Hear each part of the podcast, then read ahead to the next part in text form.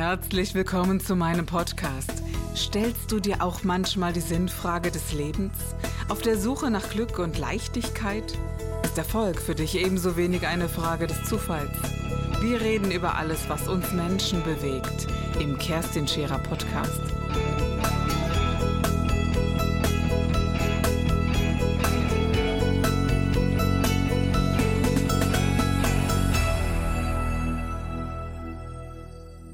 Ja, herzlich willkommen bei einer neuen Sendung von Scherer Daily.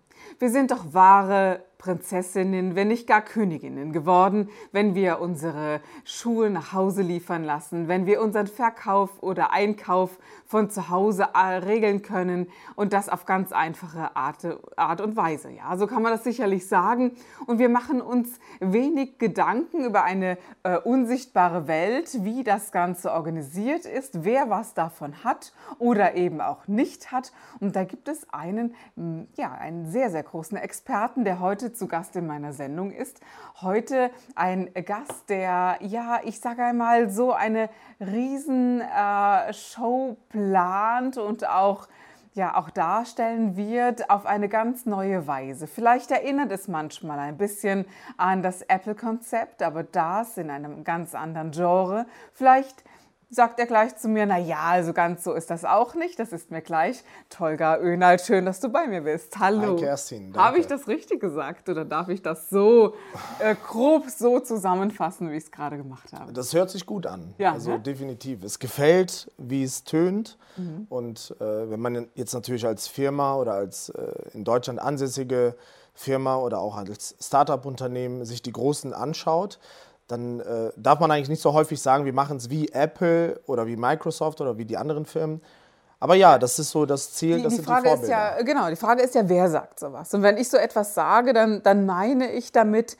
dass, also für mich bedeutet Apple äh, Neudenker. Immer wieder Neudenker, wie geht es besser, was können wir als äh, Weltveränderer neu gestalten. Also das war Steve Jobs sicherlich, der gesagt hat, was geht noch und welche Universen stehen dahinter. Und es ist eine sehr schöne Art und Weise, wenn junge Unternehmer, so wie du, sagen, ich ähm, will will nochmal etwas neu kreieren. Das Rad kann man nicht neu erfinden. Ich glaube, wir haben jetzt 2019, es gibt alles. Es gibt alles auf dem Markt, obgleich ja damals äh, Steve Jobs gesagt hat, es gibt auch bald was ganz Neues und es hat wahrlich unsere Welt verändert, das iPhone. Darum geht es mir weniger. Es geht äh, weniger um das Produkt an sich, sondern äh, darum zu sagen, wie können wir diese Welt ein bisschen besser machen. Darf ich das so sagen? Elopage, so heißt die, die Firma, die du hast. Hast du sie alleine? Hast du sie mit jemandem zusammen? Wer sind die Inhaber von Elopage? Also wir sind ähm, insgesamt also zwei Gründer. Und wir haben noch zwei andere Partner drin, die uns finanziell unterstützt haben, nachdem unsere finanziellen Mittel ausgegangen sind. Das sind dann die sogenannten Business Angels.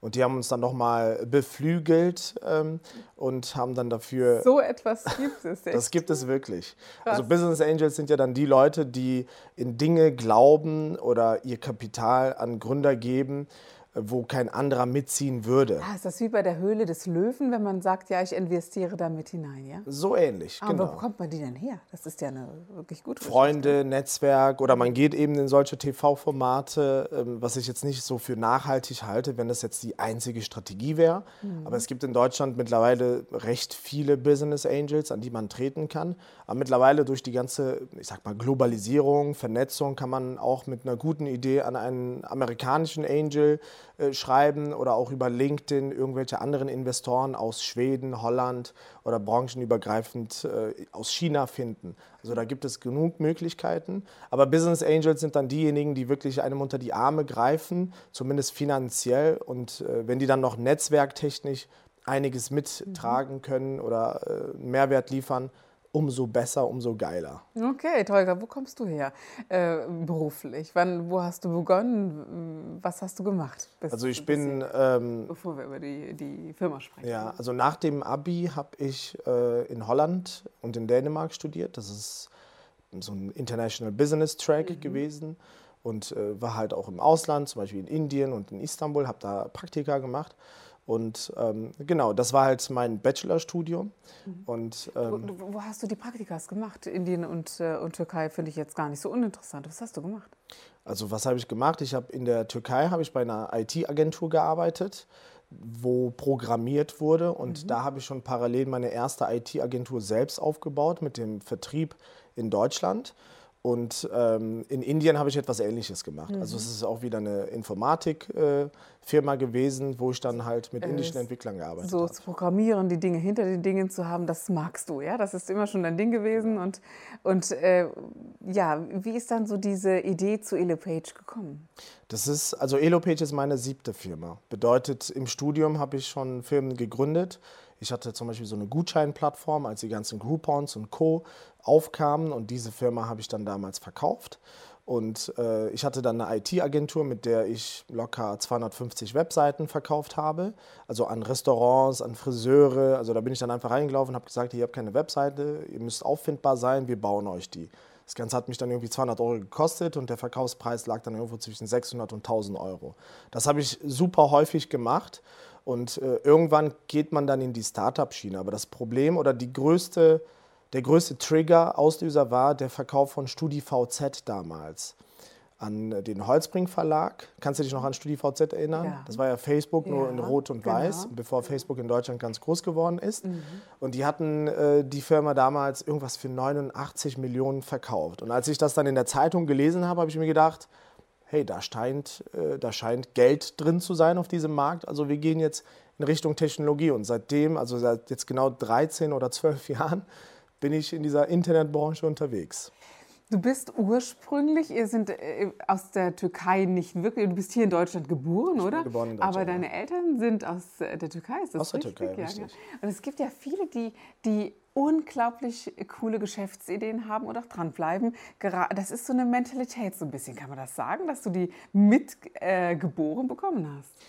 Zu sagen, komm, ich kreiere, ich mache neu, komm, ich mache jetzt mein Ding. wenn ich, wenn ich jetzt meinen, meinen türkischen äh, Mitmenschen sage, woher ich eigentlich aus der Türkei komme, ähm, das ist zum Beispiel Kayseri und Nevşehir. Das sind so diese zentralanatolischen Städte. Mhm. Und das sind mhm. ähm, alte Handelsstädte. Zum Beispiel der Name Kayseri kommt, glaube ich, sogar von Caesar, von Caesarea. Und äh, das waren halt wirklich immer so Routen, wo halt gehandelt wurde. Und dadurch haben wir da wirklich sehr viele Geschäftsleute. Auch heute ist es so, heute, ja. wie, wie, der, wie das ich Ruhrgebiet. Liebe, also wirklich, ganz ehrlich, ich liebe das. Ne? Das ist so eine, so eine ganz spezielle Art. Komm, jetzt machen wir das. Äh, genau, ja, das ja, wird jetzt mal gemacht. Ja, genau. Genau, genau. Und, ähm, und in der Familie haben wir sehr viele Selbstständige, sehr viele äh, Unternehmer.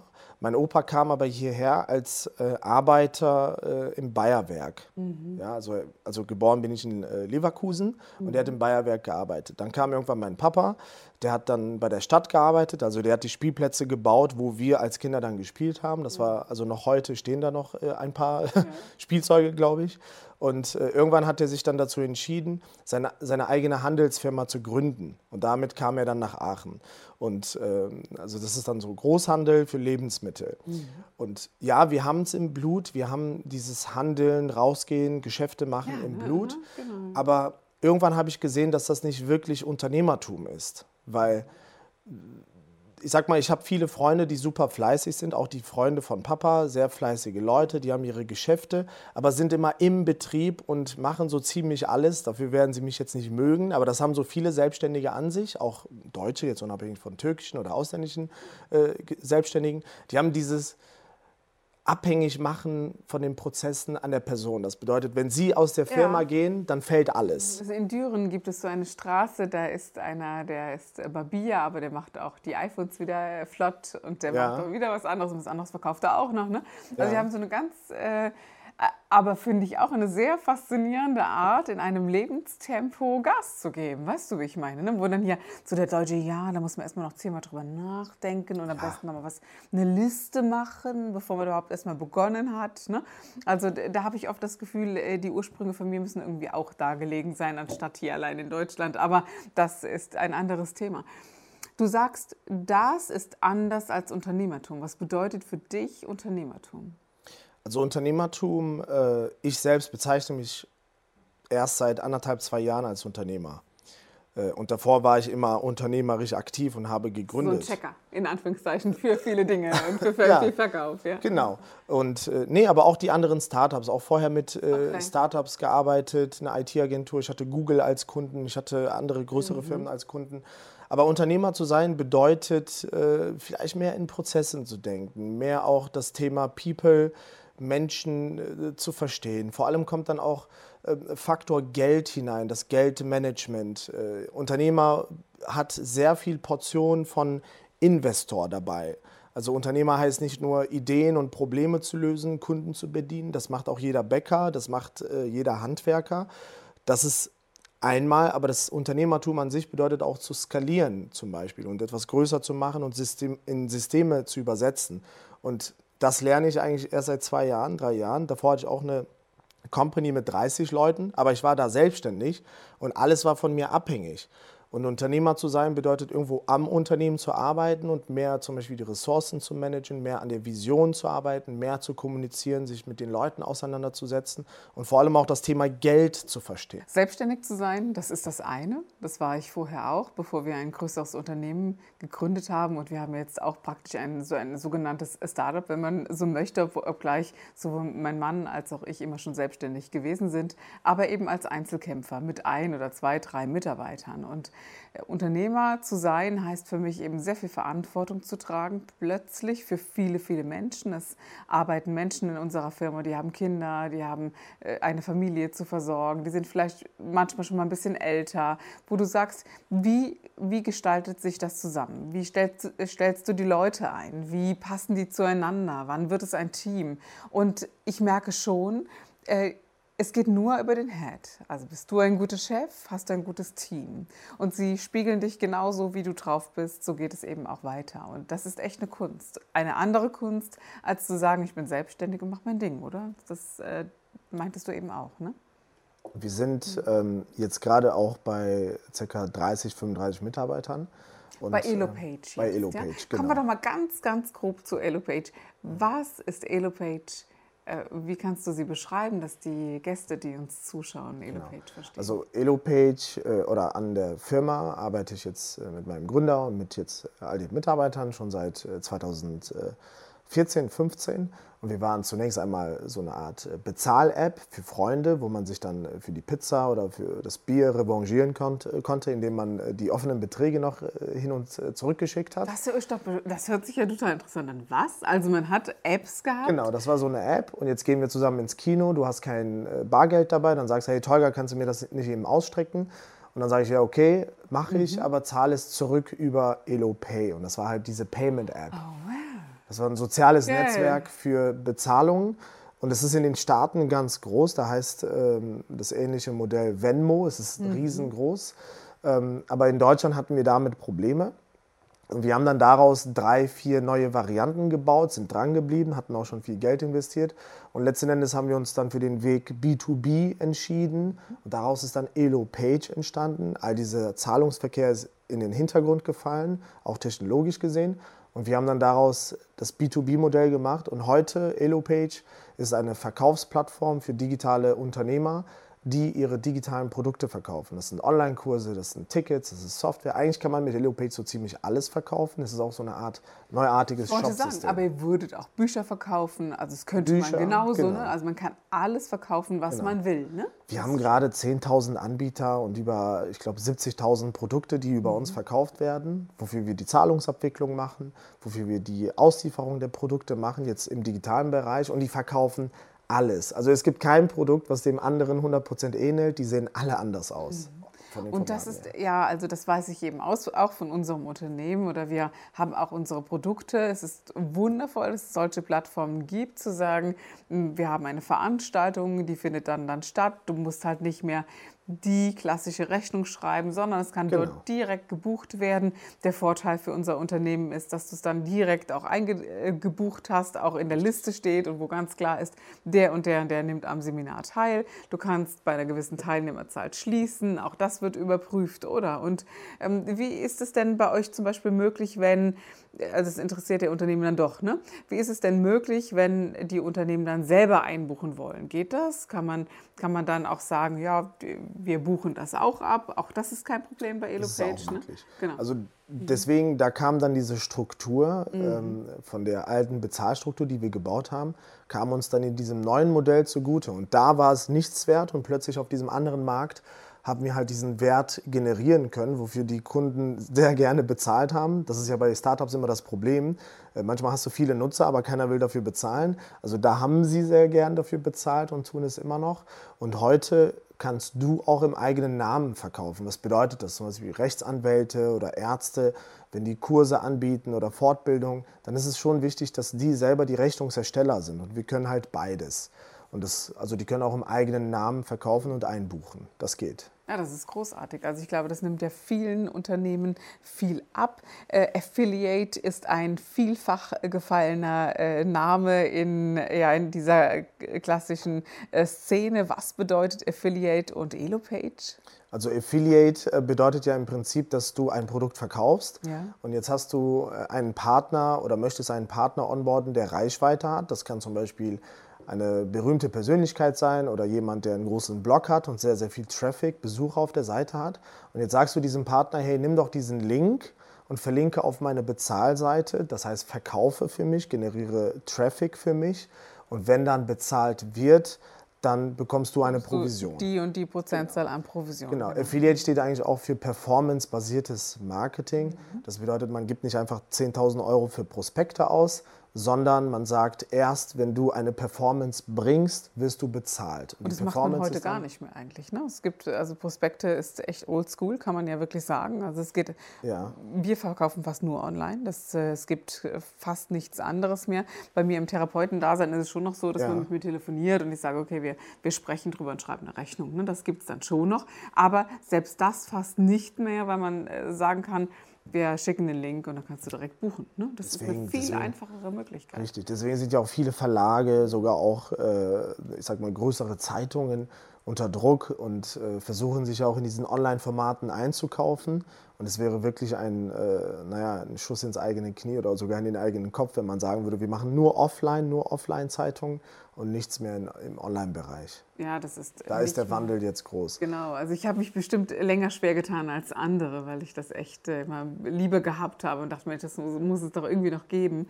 Aber nein, das gibt es tatsächlich ja. nicht mehr. Und da seid ihr eingestiegen, wann sagtest du, 2014, 15? 2014, aber. Aber EloPage gibt es eigentlich so seit Mitte 2016. Das heißt, wir haben eine riesengroße, lange Durststrecke hinter uns, mhm. wo wir 0 Euro verdient haben, wo wir einen siebenstelligen Betrag investiert haben, wo nichts kam, wo wir hoffnungslos waren, wo wir... Also so im Gründerleben gibt es diese Situation, die habe ich heute alle drei Monate und ich glaube, wenn hier Gründer zuschauen, die wissen, wovon ich rede, man kommt sich so manchmal nutzlos vor, mhm. wenn du ein Jahr oder zwei Jahre lang 0 Euro Umsatz da, machst. Komm, also das, das würde ich noch viel klarer sagen. Ich komme da vor wie der größte Vollloser in dieser ja, Zeit. Ja? So. Und immer wieder diesen Absturz. Du bist der eigentlich die ärmste Person ever und hast einfach nicht drauf. Alle anderen boosten und du nicht und ja, so. Ja, also ja. ich kenne das nur zu gut. Äh, bis es dann mal gut läuft und dann denkst du, wow. Und ich habe manchmal so das Gefühl, wenn dann sowas positiv läuft, ist das echt lawinenartig. Ne? Ja. Anders leider auch. Ne? Aber äh, wenn dann sowas äh, wirklich gut funktioniert und dann, dann wird die Reichweite breiter, dann wird es alles mehr und schneller und schneller. Und das finde ich schon auch echt abgefahren wie schnell sowas manchmal geht. Hast du nicht manchmal Angst, viel Erfolg und viel Verlust, dass das wiederkommt? Es wird auch wieder Verlust kommen. Ich hoffe jetzt nicht, dass es im finanziellen Bereich kommt, aber wir haben in der Unternehmenskultur das so tief verankert, dass für uns Niederlagen, also Rejections auf Englisch, ja. hört sich ein bisschen mhm. nicht so dramatisch an wie eine Niederlage, mhm. dass das wirklich zur Unternehmenskultur gehören muss. Es ist vollkommen okay, immer wieder mal einen auf die Mütze zu bekommen, immer wieder zu scheitern.